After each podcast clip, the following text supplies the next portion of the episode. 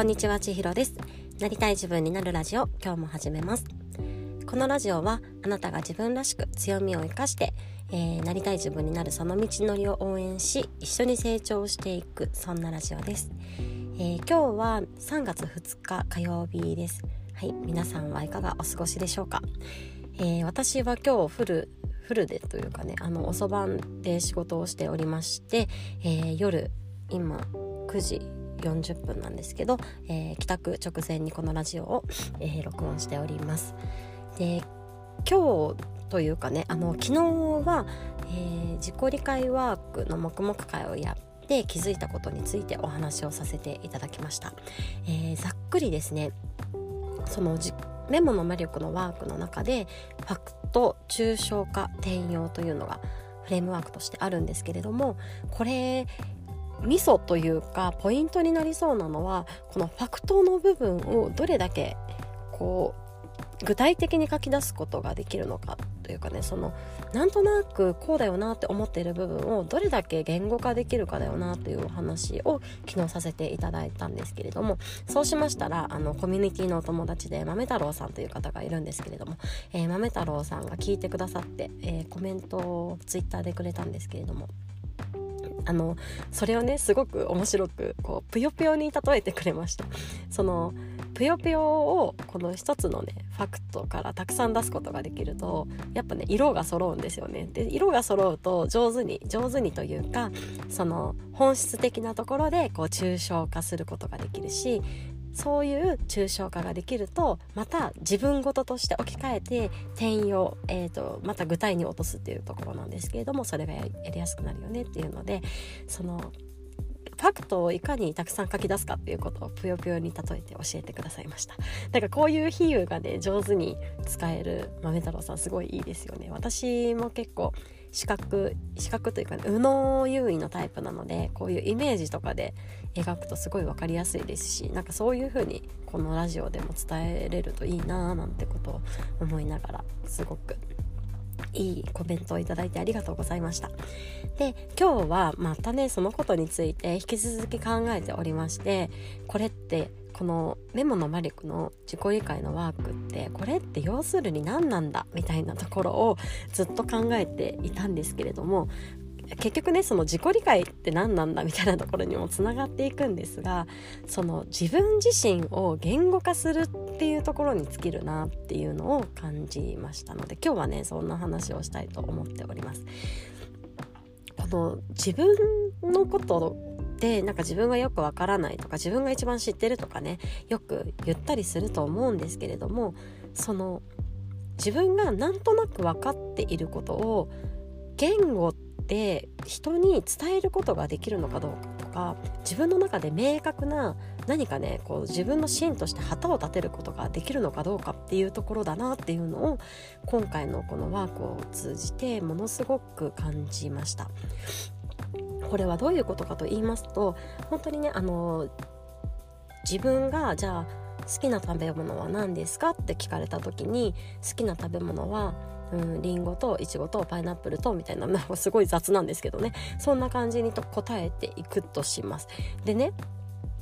この答えてるだけでは本当にねこれは自己理解にも何にもつながらないんですよね。まあ自己理解につながるっちゃつながるかもしれません。ああ私はリンゴが好きなんだなっていうことが分かったっ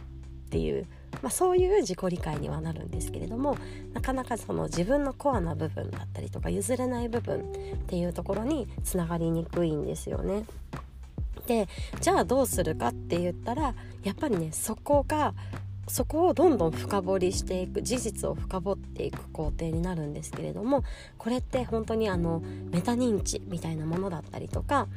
うんなんかねセルフコーチングとかも似ているかなって思うんですけどいかにその自分の中に問いを立ててそれを深掘っていくことができるのかっていうことだと思います。でまさにこのメモの魔力のワークのあのフレームワークっていうんですかねはその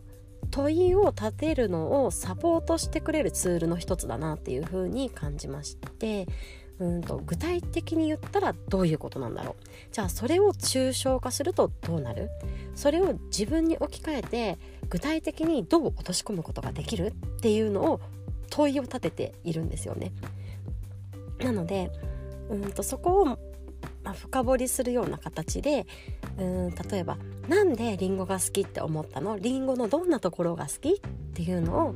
またねさらに深掘りをして言語化していくわけですシャリシャリしてるところが好きとかこう甘酸っぱいところが好きとか噛むと果汁がじゅわっと出てくるようなこうねあのシャキシャキした感じが好きとかなんかまあそういう感じでどんどんどんどん細かくこの言語化していく作業なんですよね。でなんでこうやって言語化することが大事なんだろうみたいなものもちょっとね一つ自分の中の疑問に出てきたんですよね。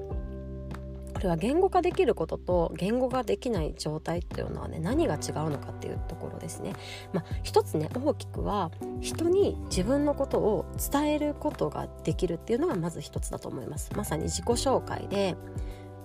えなんでリンゴ好きなの？って言われた時にうんなんとなくみたいなそうじゃなくってあ私はこういう食感のものが好きだからこうこうこうでこういうところが好きなんだよってちゃんと伝えることができる、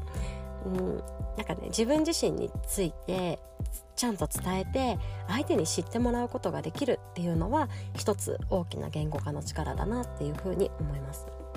でもう一つねこれはね何かと言いますとさっきもね旗を立てるっていう表現を一つさせていただいたんですけれどもまさに自分の中に自分の軸として旗を立てるというのが今いわゆる自分軸と言われたりする部分になるかと思うんですけれどもそれが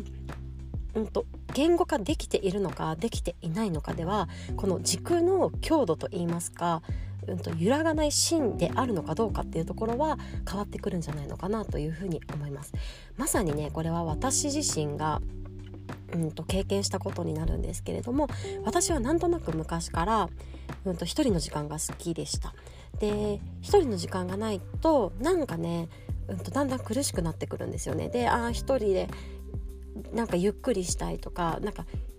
夫から離れたいとかねなんかそういう気持ちになっていてこれって変なことなのかなとか夫に愛情がなくなっちゃったのかなとかなんかそんなことをね感じることもありました。でもそれがなんかね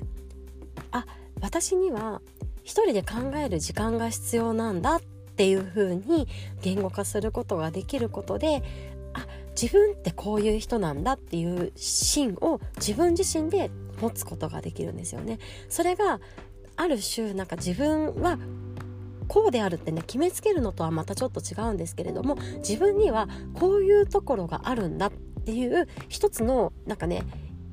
か細いかもしれないんですけどでも自分の軸だったりとか芯のようなものになっていきます。こういう芯のような軸のようなものがどんどんどんどん重ね合わさっていった時にこう揺るがない自分としての軸ができていくのかなっていうのを感じました。他に例えばなんですけれども私はこう大勢の中にバーッと入っていってこう人見知り何て言うんだろうな。知らない人が大勢いる中にバーって入っていってこうワイワイすることはあんまり得意ではなかったんですね。なのであ私って人見知りなのかなって思ってました。でも初対面の人でもこう少人数でこう飲み語り合うみたいなことはものすごく好きでだからね自分って人見知りなのかな？いやでもそうじゃない時もあるしなみたいな感じでこれは、とまだ抽象度が高いっていうんですかね。まだ言語化できていなくて芯がまだ揺らいでいる状態だったなっていうふうに思います。まだ自分のことが分かっているようで分かっていない時。でもそれがあ私は初対面の人と気軽に交流するとかね上辺の交流をすることはあんまり得意ではないかもしれない。でも初対面の人とでも深く相手を知るためのコミュニケーションをとるということが好きなんだっていうふうにある種気づいたタイミングがあり 失礼しました。そうやって気づくことができることであ自分ってこういうところがあるんだなって新たにそれがまた自分の一つ芯のような軸のようなものに加算されていったなっていうふうに思います。これが自分のことを言語化することの大切なポイント2つ目かなというふうに思っています。今日は自分の言語化すること自分を言語化することがどう大切なんだろうっていうお話をさせていただいたんですけれども今日お話しした具体例の中で、えー、自分を言語化するといいますか自分を言語化するためにこうサポートしてくれるようなツールとして私はとっても助かった経験があるのはストレングスファインダーになります。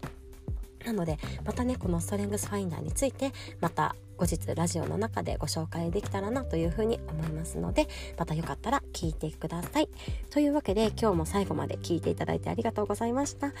はい今日また皆さんが一歩でもなりたい自分になり、えー、近づけますように。ではまたね